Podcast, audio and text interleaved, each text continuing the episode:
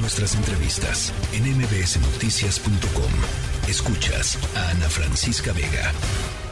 Por supuesto, cuando pensamos en terremotos, cuando pensamos en desastres de este tipo, pensamos también en los topos, los famosos topos mexicanos que por supuesto están ya en estos momentos en una fase de pues planeación para tratar de llegar allá eh, a Turquía y colaborar en la medida de lo posible en este verdadero desastre. Ya les decía, la Organización Mundial de la Salud ha estimado que hasta 20 mil personas pudieron haber muerto, pueden haber muerto o, podrán morir en los próximos días eh, allá en Turquía y estas horas pues son cruciales, eh, las primeras horas son cruciales para tratar de recuperar a más a más personas vivas. En la línea telefónica, Alejandro Méndez, encargado de logística del Grupo de Rescate Internacional Topos. Me da gusto eh, platicar contigo, Alejandro, aunque sea en estas, en estas circunstancias.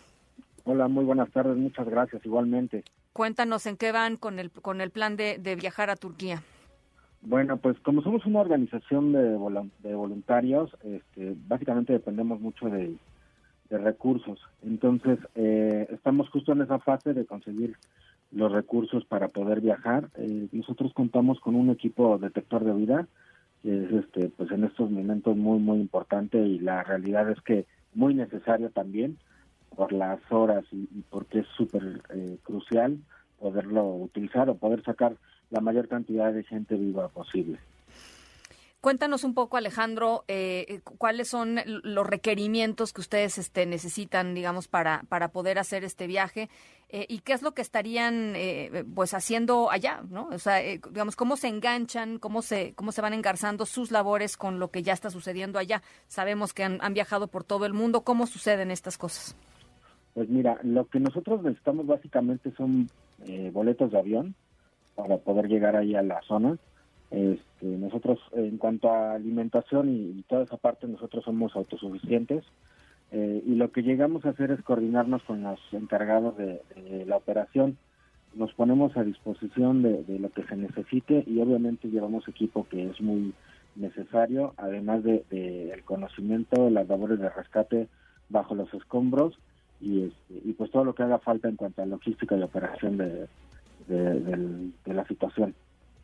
Eh, estamos, eh, lo, que nos, nos, reportaba la corresponsal Alejandro es de que eh, muchísimos de los edificios que se están reportando derrumbados, derruidos, son edificios residenciales que quizá probablemente se afectaron en el primer terremoto 7.8 y con la réplica el 7.5 muchos se vinieron abajo, son edificios pues llenos de civiles, Alejandro.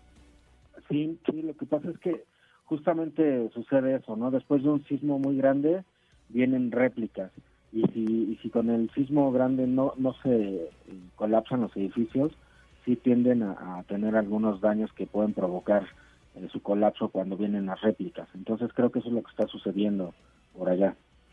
Las primeras horas, ustedes lo saben muy bien, son fundamentales, ¿no? Fundamentales. Así es. Sí, en realidad tenemos eh, como muy poco tiempo todos los grupos de rescate como para poder sacar gente con vida. Eh, no es imposible encontrar gente más tarde, pero las posibilidades o la probabilidad de encontrar gente viva obviamente se va agotando. Y sobre todo, eh, supongo, eh, con un clima como el que nos narraba la propia corresponsal y la cónsul de, de, México allá en Turquía, este, nieve, ¿no? Porque climas, climas gélidos en estos momentos. Sí, justo eso también tiene mucho que ver. obviamente las probabilidades bajan, porque eh, estamos expuestos totalmente al, clima, tanto a rescatistas, pero más aún la, gente que está atrapada en los escombros, eh, pues no tienen una manera de, protegerse de, de, esto, de este tipo de clima. Bueno, pues hay algo más que quisieras eh, comentar, Alejandro, cómo se están preparando, por ejemplo, en términos, no sé, supongo, este, de, un poco entender eh, la cultura turca, en fin, en lo que se, se, van haciendo los preparativos financieros. Supongo que ustedes, este, también hay una, una, preparación inmersiva en, en el país, ¿no?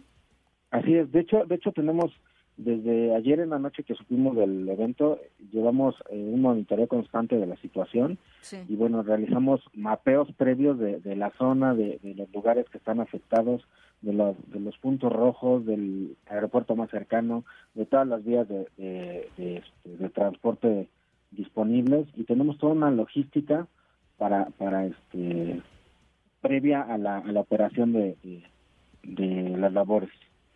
Bueno, pues por supuesto estaremos muy eh, atentos, Alejandro, en el caso de que se puedan ir. Ojalá que lo hagan lo, antes posible y estaremos acompañándolos. Ojalá eh, podamos seguir conversando.